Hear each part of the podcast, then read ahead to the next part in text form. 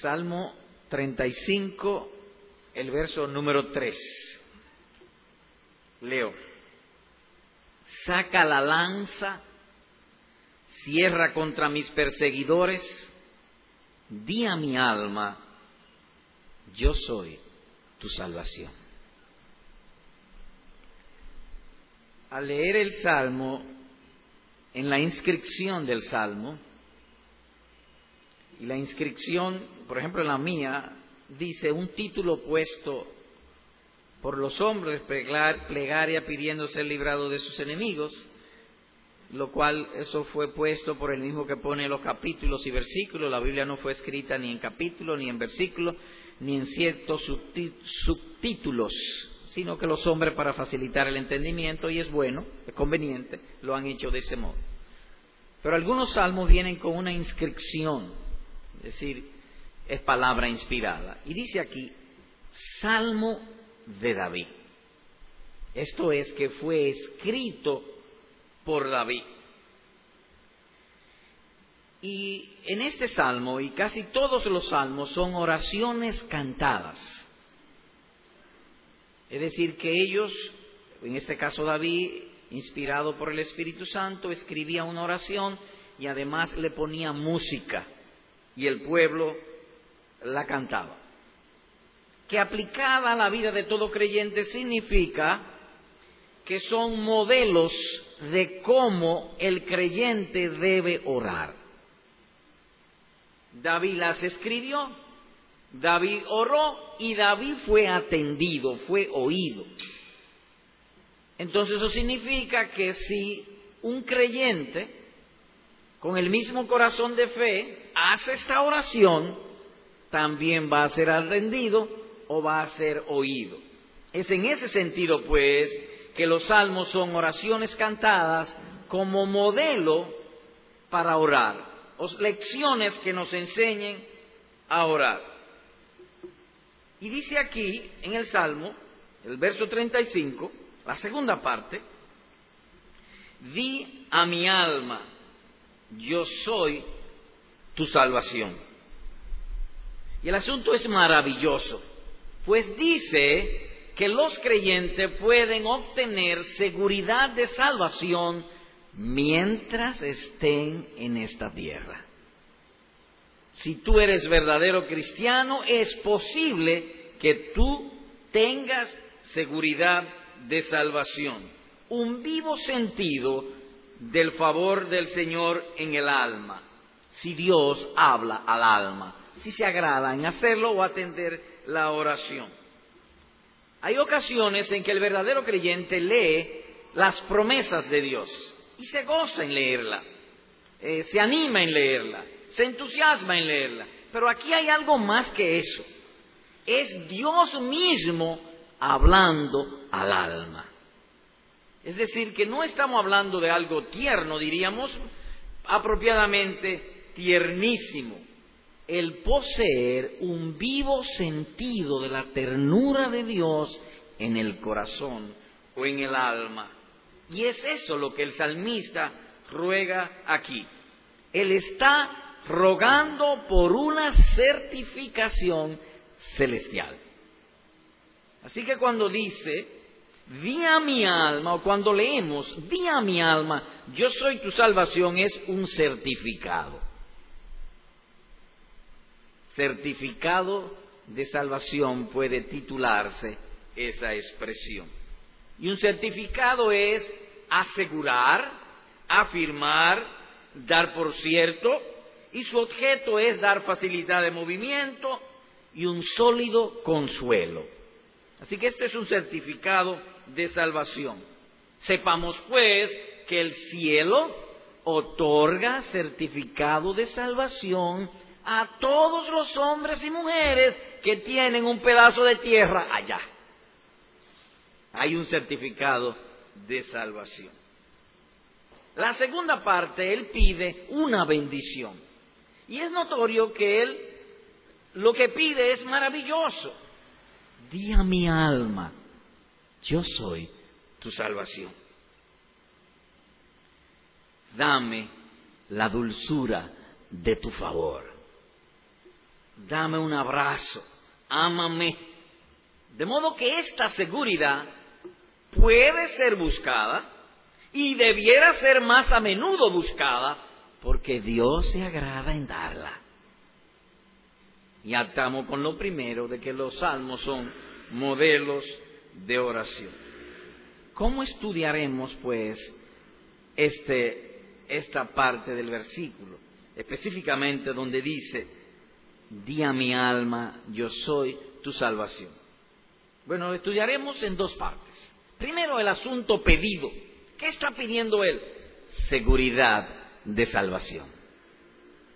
Yo soy tu salvación. Eso es lo que yo quiero que tú me digas. Es decir, que le está pidiendo seguridad de salvación. Y segundo, la manera de recibirlo. Di a mi alma. Así que hay un asunto aquí, seguridad, y hay una manera que Dios le hable a uno. Empecemos pues con la primera parte, el asunto pedido, seguridad de salvación. El punto central de este salmo es que la salvación puede ser hecha segura. Podemos tener seguridad. Podemos saber con certeza si Cristo está en uno, si el Espíritu Santo mora en nuestros corazones. Y si David, uno de los mejores santos, lo pidió, ¿cuánto más nosotros debiéramos pedirlo? Esa seguridad de salvación. Cuando un hombre adquiere un terreno o un lote de tierra o un solar, como se le llama aquí, o una propiedad, una de las primeras diligencias que hace es tratar de obtener o clarear el título. Pues eso es más o menos lo que hay aquí.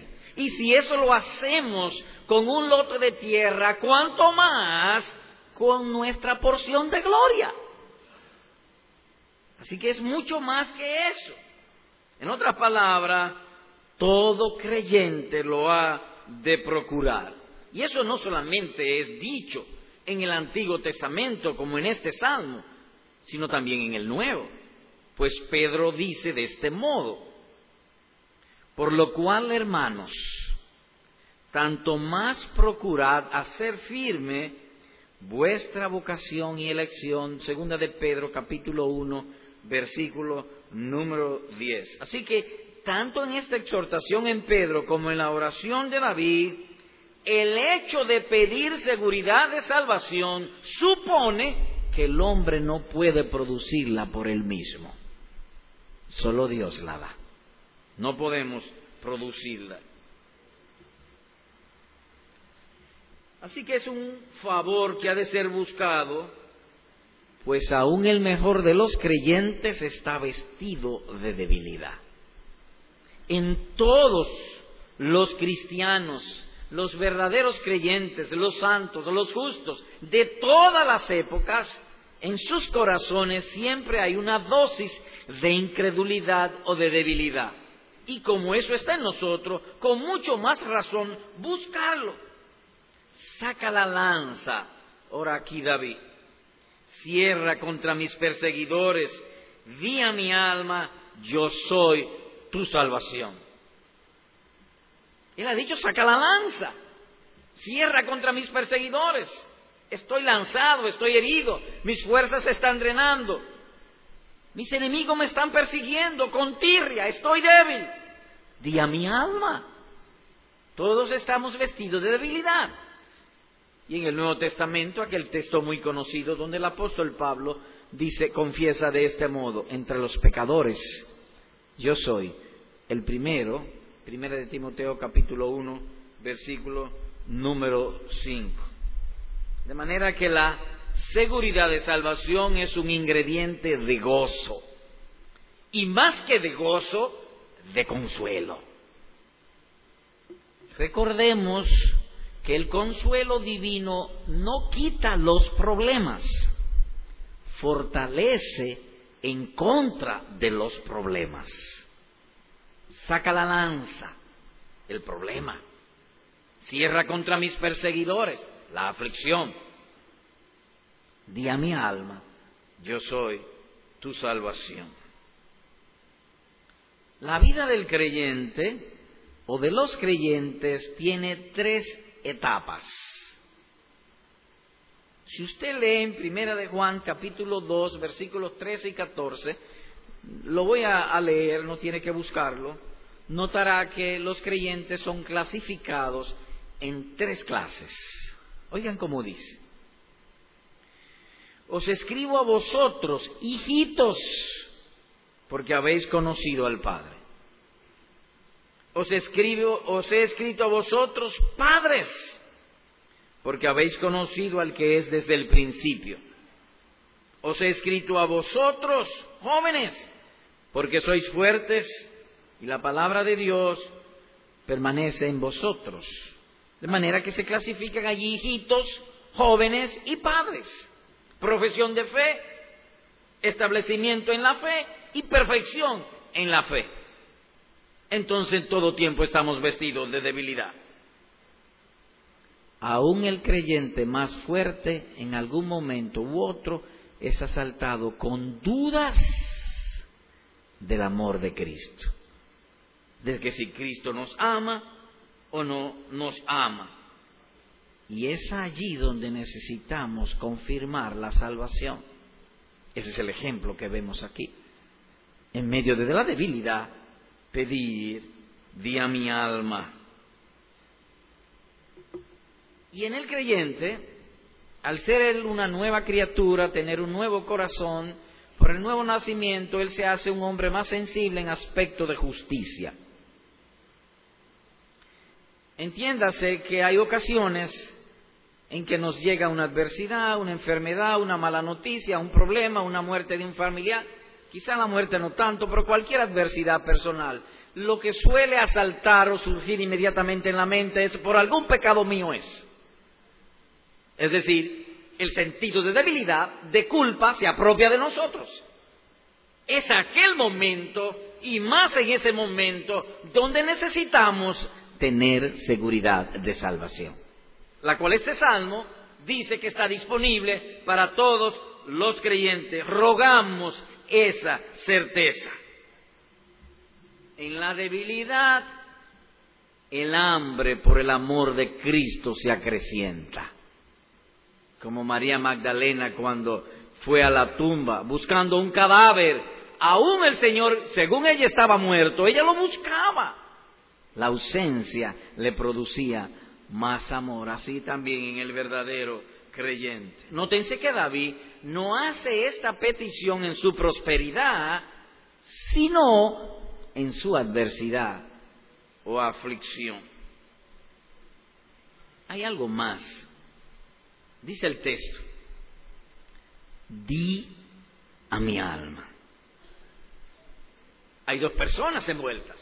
El que va a hablar, Dios, y el que va a recibir, mi alma.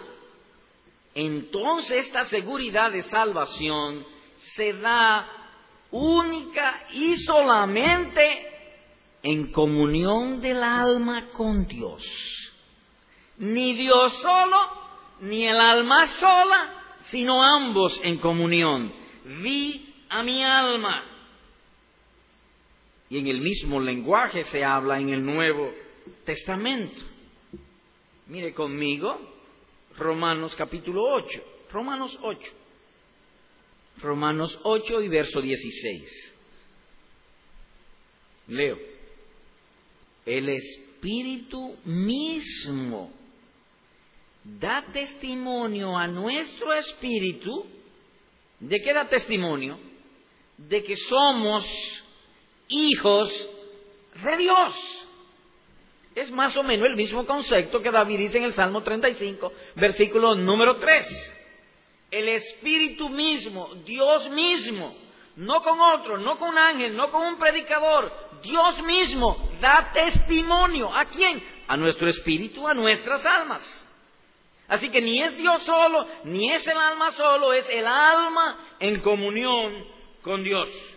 Es una certificación al alma creyente. Por eso decimos y hemos puesto como título a este estudio de hoy, certificado de salvación.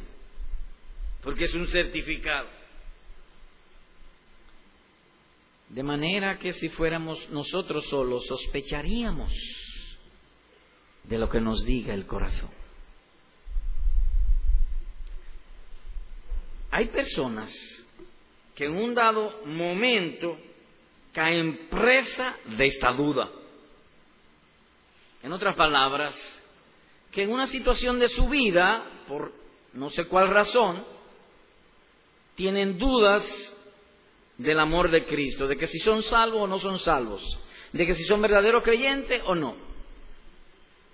Y caen en el error de revisarse, si ya pudiéramos llamar a un error en eso. Es decir, ellos examinan para atrás, comienzan a ver lo que ellos han hecho en su vida y entonces ellos dicen, sí, yo soy salvo.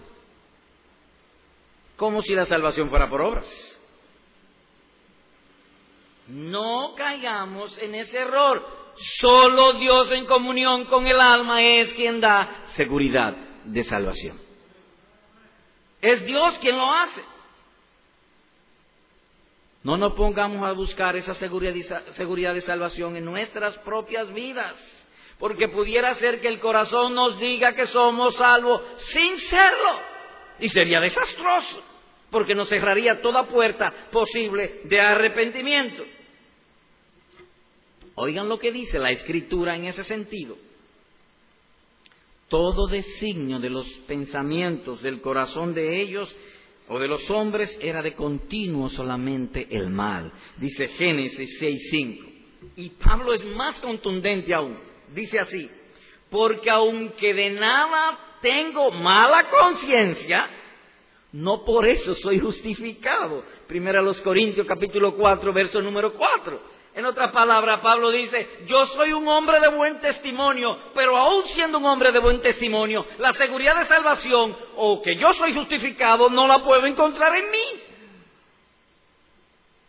Viene de Dios. El gran apóstol no se atrevió a buscar esta seguridad de salvación en sí mismo. Y aquí cabe lo que dijese un santo del pasado, y cito sus palabras. Cuando un hombre busca sinceridad en su corazón natural, el corazón natural le responde con doblez o engaño, porque el corazón natural es perverso, desesperadamente impío y engañoso. Termina la cita. Así que ha de haber el concurso del Espíritu de Dios y nuestro Espíritu. Y eso se infiere del propio Salmo, porque si esa seguridad hubiese sido posible, David no la pide. Y nótense que en el momento en que David le está pidiendo, tenía suficiente testimonio. Todavía él no había pecado de adulterio, ni había matado a Urias Eteo, ni había mentido, ni había ocultado su pecado por casi un año. Era un hombre de buen testimonio, de buena conciencia. Y aún así él pide, di a mi alma, yo soy tu salvación, varón conforme al, al corazón de Dios.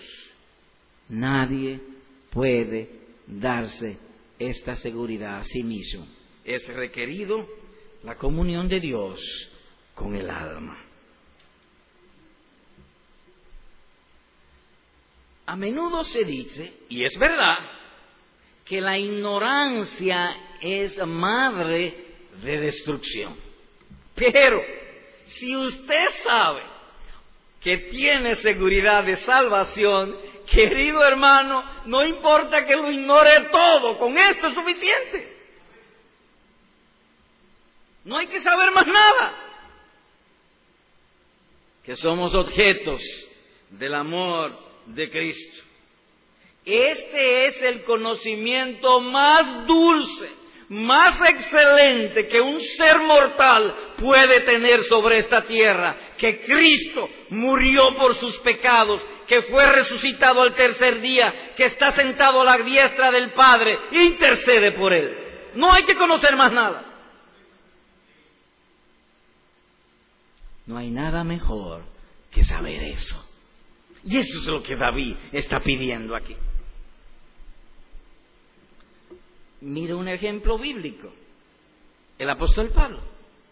Vayamos a Filipenses capítulo 3. Filipenses 3, verso 8. Dice el apóstol. Y de cierto, no, no, no, no, y ciertamente que aún estimo todas las cosas como pérdida. ¿A cambio de qué? Por la excelencia del conocimiento de Cristo Jesús, mi Señor. Por amor del cual lo he perdido todo y lo tengo por basura para ganar a Cristo. De manera que si tú conoces o tienes seguridad de salvación, si has ganado a Cristo, todo lo demás puede considerarlo basura. Aún la excelencia de posesiones, riquezas, fortunas, conocimiento, cultura, intelectualidad. Eso dice aquí el apóstol y aún ciertamente de modo que de este lado del cielo, aún los mejores hombres pudieran ser visitados con aflicciones, con adversidades, pero es dichosísimo a quien el Espíritu de gracia le capacite para confesar, alma mía, solo en Dios está mi reposo. Dichosísimo aquella persona, Él es mi esperanza. Salmo 62, versículo número 5. Y eso es precisamente lo que David confiesa aquí. Dile a mi alma, ¿y qué le voy a decir? Dile, oh Dios, yo soy tu salvación.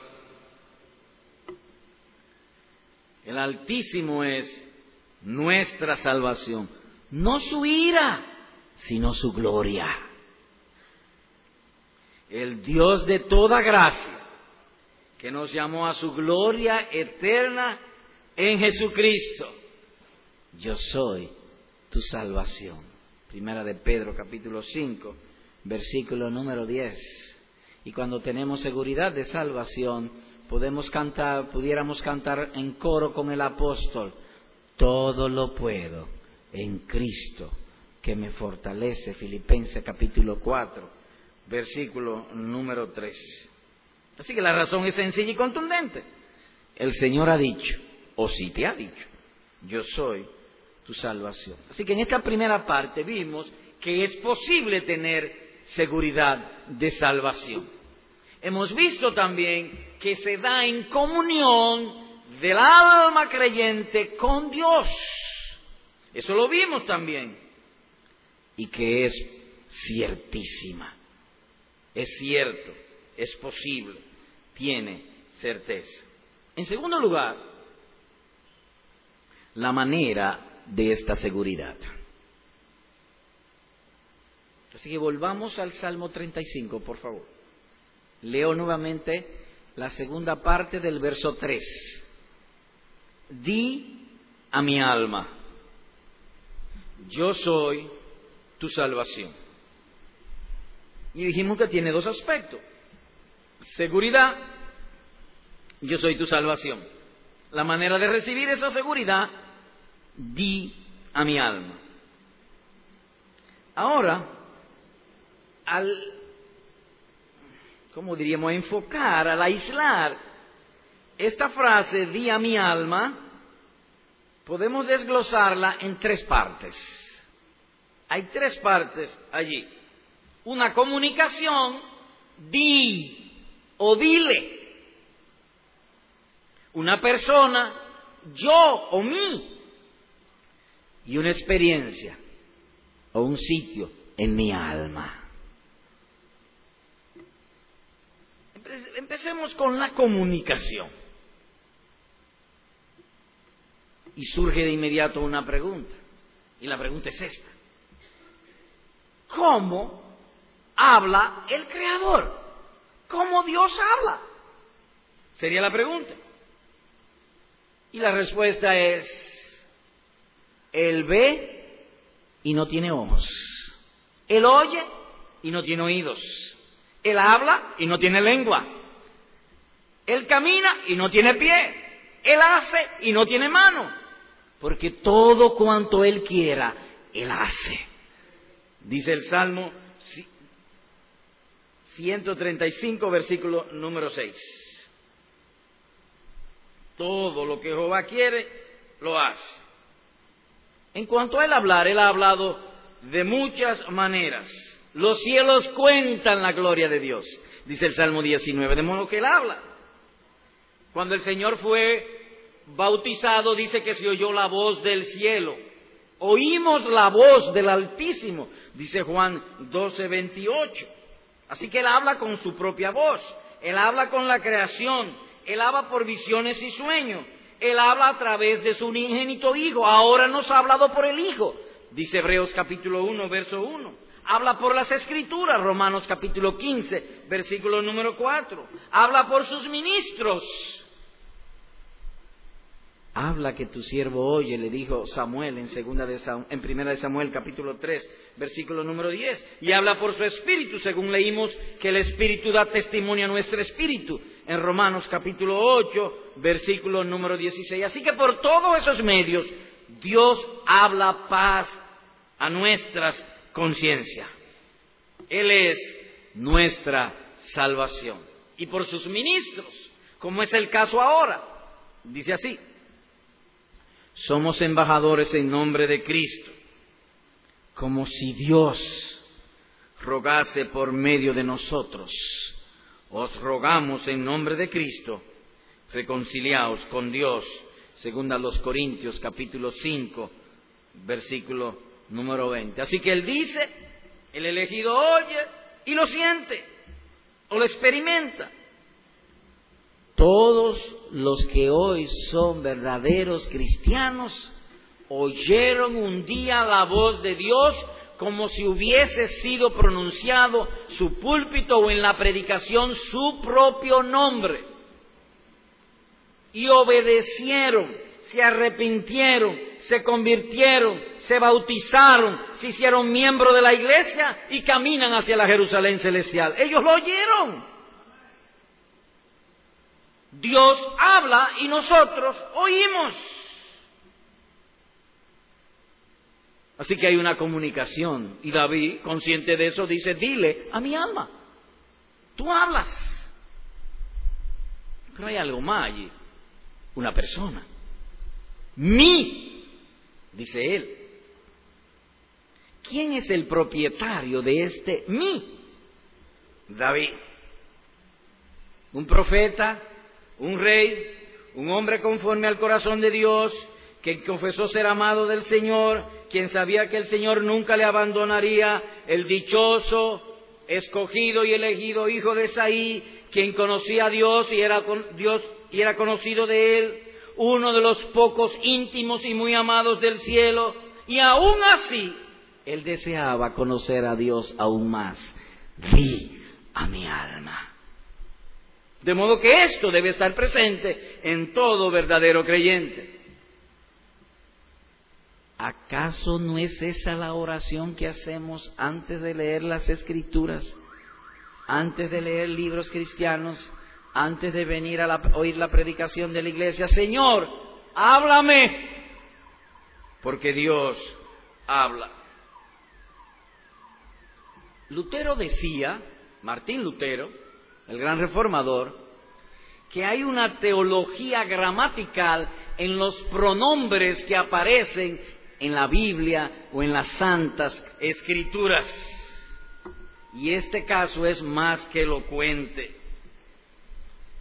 Un incrédulo pudiera saber que hay el libro de los escogidos, pero él no ha oído que Dios le haya dicho, tú estás inscrito en ese libro.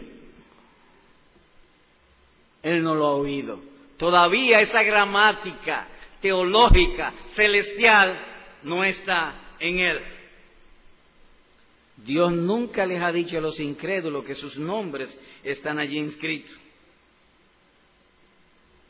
Usted y yo pudiéramos pasar cerca de un banquete. ¡Wow! y con hambre. Pero una cosa es oler el banquete y otra cosa es que el dueño del banquete me diga, entra, ven a tomar tu parte. son dos cosas diferentes. Así que en los creyentes hay, comprado por Cristo, un mí, un pronombre personal posesivo. Dios es mío, la salvación es mía, Jesucristo es mío, el paraíso es mío. A los elegidos. Y eso es aquí. Eso es solamente válido en aquellos que pueden decir, mi porción es Jehová. Para algunos su porción es su suma de dinero, sus posesiones, sus carros, sus trapos, sus modas, su mundo. Pero para otros la porción de ello es Cristo Jesús.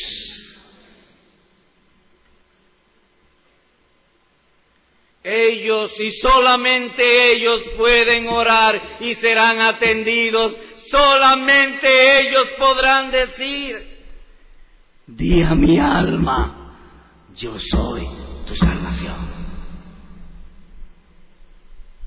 Ellos tienen un pronombre personal posesivo que se lo dieron en el cielo, no en la tierra. Y por lo tanto pueden orar de esa manera. Así que cuando hemos leído Día mi alma hay tres cosas. Hay tres. Una comunicación, dilo. Una persona, yo o mí. Y una experiencia en el alma.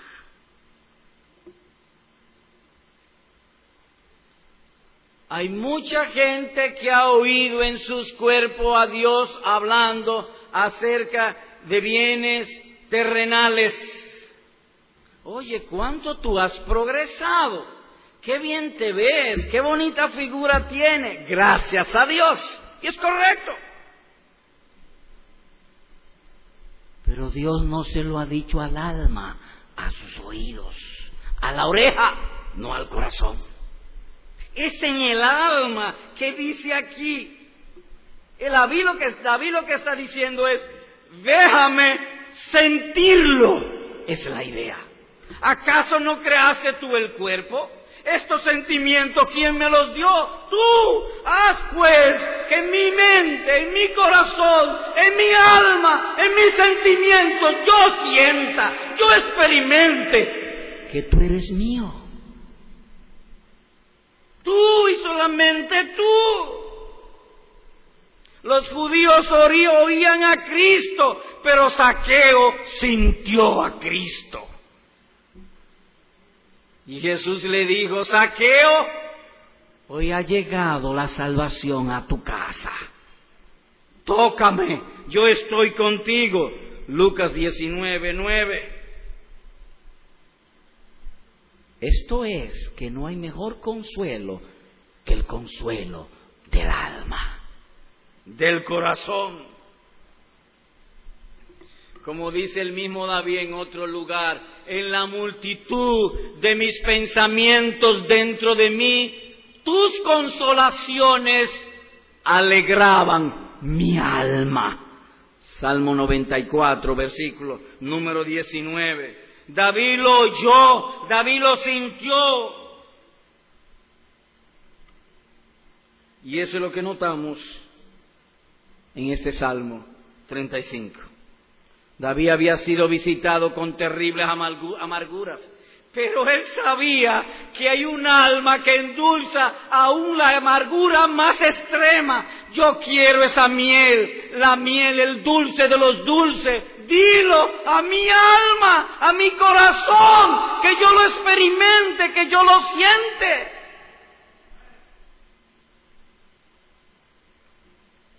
Y surge la pregunta, ¿Lo has sentido tú?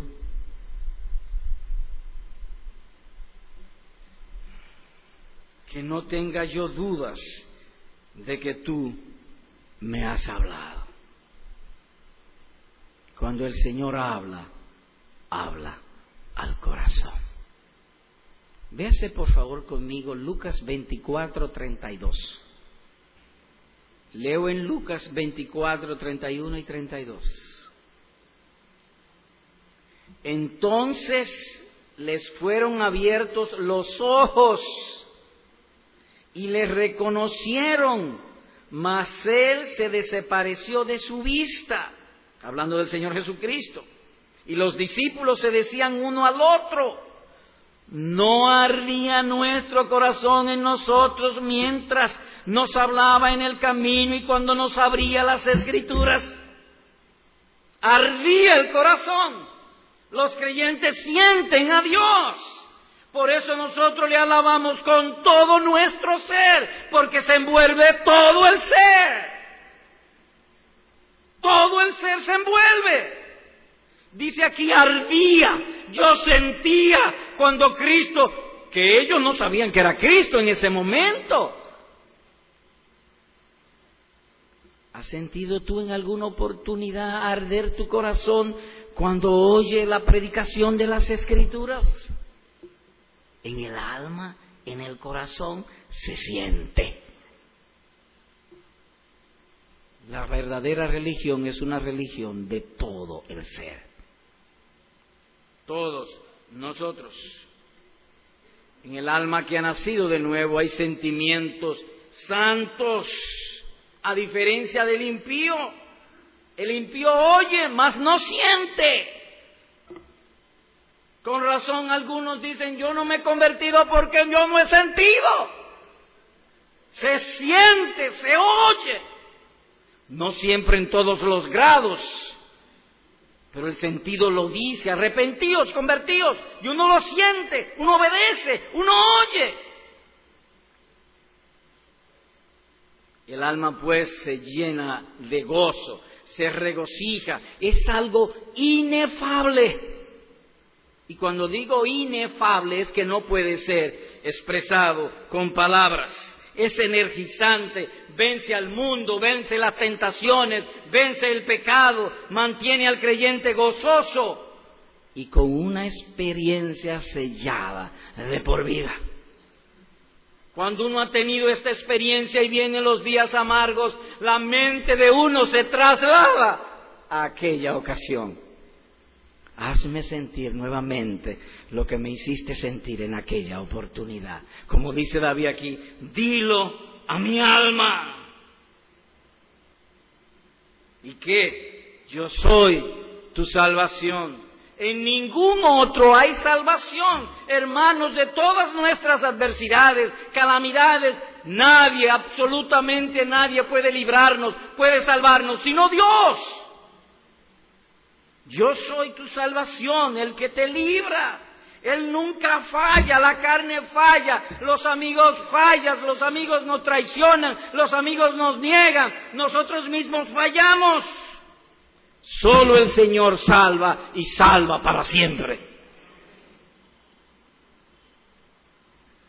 Es necesario decir esto porque muchos, muchos creen que van para el cielo, pero sus vidas manifiestan que van derecho al infierno.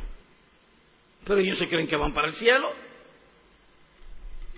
Y los ejemplos bíblicos son numerosos.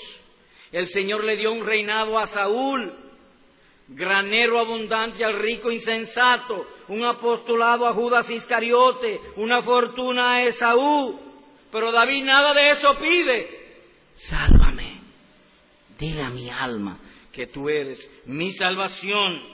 Eso a su vez significa que la manera en que una persona viva es como si fuera una oración de lo que Él quiere. Dime dónde van tus pies y diré qué es lo que tú amas. ¿Cuál es tu conducta? Y tú dirás si ama la salvación o ama otra cosa. Oh, la vida del hombre es como una oración. Así que hay una diferencia entre el hombre y un verdadero cristiano. Hay una diferencia en eso. Son dos criaturas diferentes. El primero pudiera poseer inteligencia, muchas bendiciones terrenales, dinero, fama, poder, riqueza. A diferencia del cristiano que tiene parte en la salvación de Cristo. un hombre pudiera participar de todas las cosas que Dios ha creado y participar con abundancia. Pero solamente los verdaderos creyentes tienen parte en esta tan grande salvación. Di a mi alma. De modo que este mundo es como un tren de pasajeros y la mayoría cree que va para el cielo. Sí, la mayoría cree que va para el cielo. Pero lo cierto es que no es así. Han escogido el camino ancho que lleva a la perdición. David escogió el camino estrecho. Mi salvación, ser salvo en ti, solamente en ti. Hermanos y amigos, el Señor Jesucristo salió corporalmente de este mundo y dejó su evangelio. Y encargó a sus apóstoles y a sus ministros que predicasen el evangelio. El evangelio hoy en día es algo común, muy conocido. Quizá es una de las palabras más conocidas y más famosas en esta tierra. Todo el mundo sabe o conoce de una manera u otra lo que es el Evangelio. Los, los, predicadores proclaman el Evangelio, el pueblo oye el Evangelio, todos conocen el Evangelio. Y con relación a esto Jesús da una nota tan triste. Y a medida que se acerque el, el fin del siglo, más triste. Cuando venga el Hijo del Hombre, hallará fe en la tierra tristísimo, Lucas 18, 8. Así que el cielo está ofreciendo salvación, abundante salvación, pero hay pocas manos para agarrarla y apropiarse de esto. Algo más, el tiempo. David no está hablando de un pasado, ni está hablando del futuro. David está hablando del presente. Dile a mi alma, yo soy, ahora, presente. Si leemos en un santo hace dos mil años, tres mil años, presente. Si leemos en un santo de hace mil años, presente. Si leemos en un santo de hace diez años, presente. Yo soy. Siempre, constantemente. David quería a Jesucristo porque el que tiene al Hijo lo tiene todo. Jesucristo es heredero de todas las cosas. Dice Hebreos capítulo 1, versículo número 2. De modo que lo mejor es tener a Cristo, porque el que tiene a Cristo lo tiene todo. Y eso es lo que David pide. Dile a mi alma, yo soy tu salvación. O como dice un predicador moderno, el Evangelio es Dios. Porque él dice, Dile a mi alma, yo soy, Señor, yo no quiero nada aparte de ti, la salvación eres tú. Yo soy tu salvación. Así que el Evangelio es Dios mismo. ¿Qué vimos hoy? Bueno, hoy hablamos acerca de un certificado de salvación. Y en la primera parte vimos que es posible que es comunión del alma con Dios y que hay certeza de salvación. Eso es posible.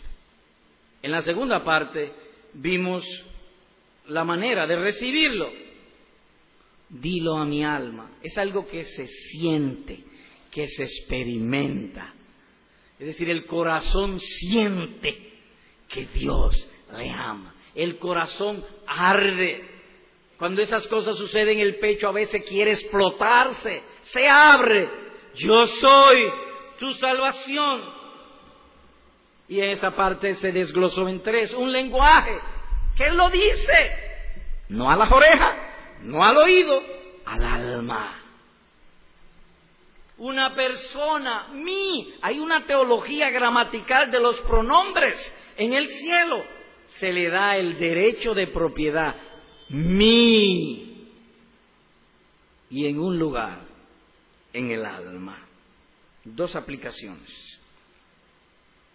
Uno, hermano, sobre toda cosa asegurada, asegura tu salvación.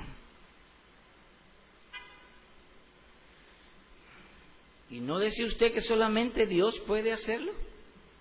Oye, ¿cómo dice? Ocupaos en vuestra salvación con temor y temblor. Ya te la dio, es tuya, pero tú debes trabajarla. Ocúpate en ella. ¿Por qué? Porque Dios es el que produce en vosotros así el querer, el querer como el hacer por su buena voluntad. Dice Filipenses 2 del 12 al 13. ¿Por qué entonces tiene que ocuparte en tu salvación? Porque Dios lo produce en ti por su buena voluntad. Por lo tanto, cuando tú estés presente a la tentación, por su buena voluntad, Dios te va a decir, eso es pecado, apártate. Cuando vaya a decir cosas inapropiadas, Él te va a decir, no lo digas, mortifícalo. Cuando veas a un necesitado, va a ir a darle ayuda porque Dios produce ese bien en nosotros. Y como Él produce ese bien, ocupaos.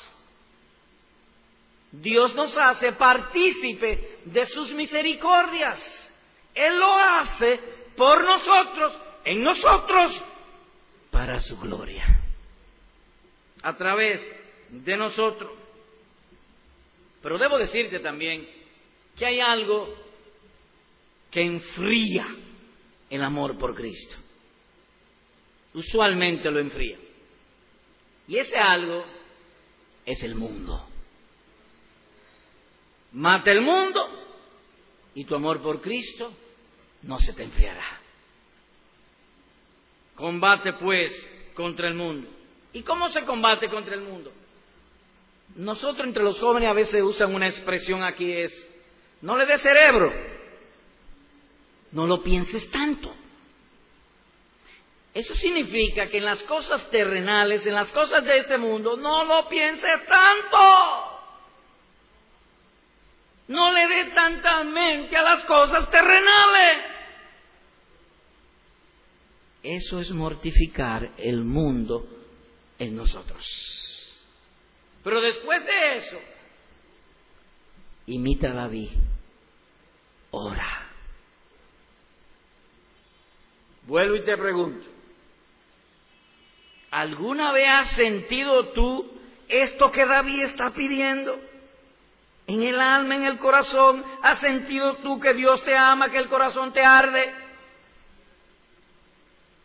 No, no lo he sentido. Pues mira, por las misericordias de Cristo te exhorto a pedirlo desde ahora. Y no dejes de pedirlo hasta que lo tengas. Que sea eso parte de tus oraciones constantes. Señor, di a mi alma, díselo, que yo lo sienta, que yo lo experimente y séllalo allí. Que tú eres mi salvación.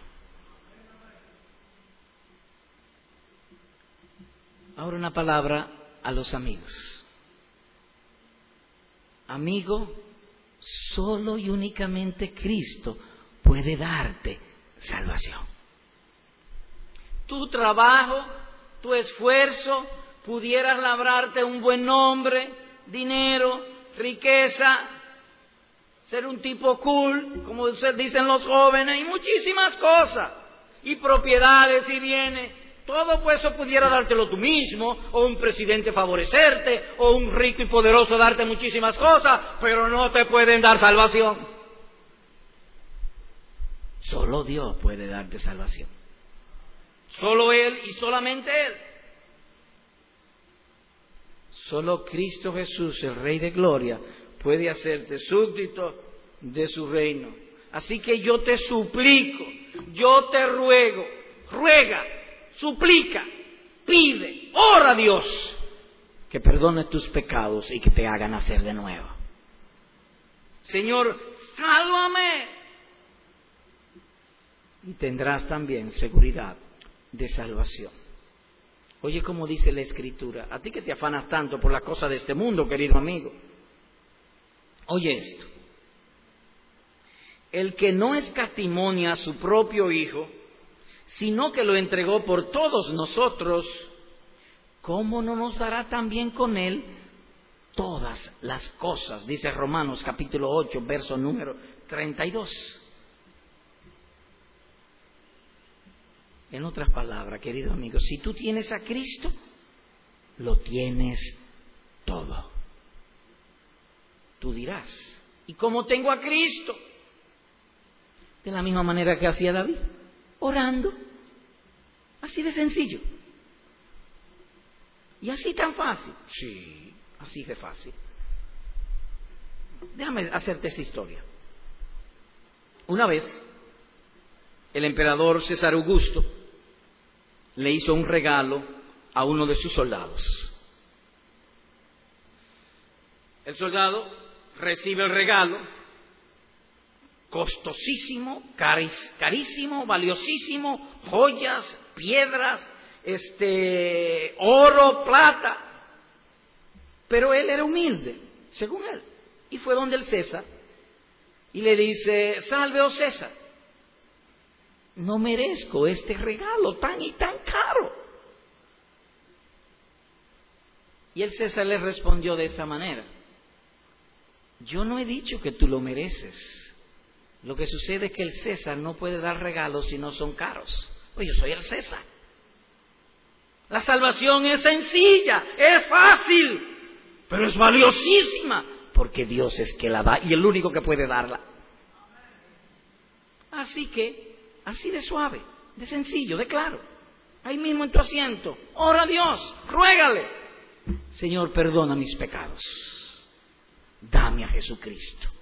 Y dile a mi alma luego que tú eres mi salvación. Amén.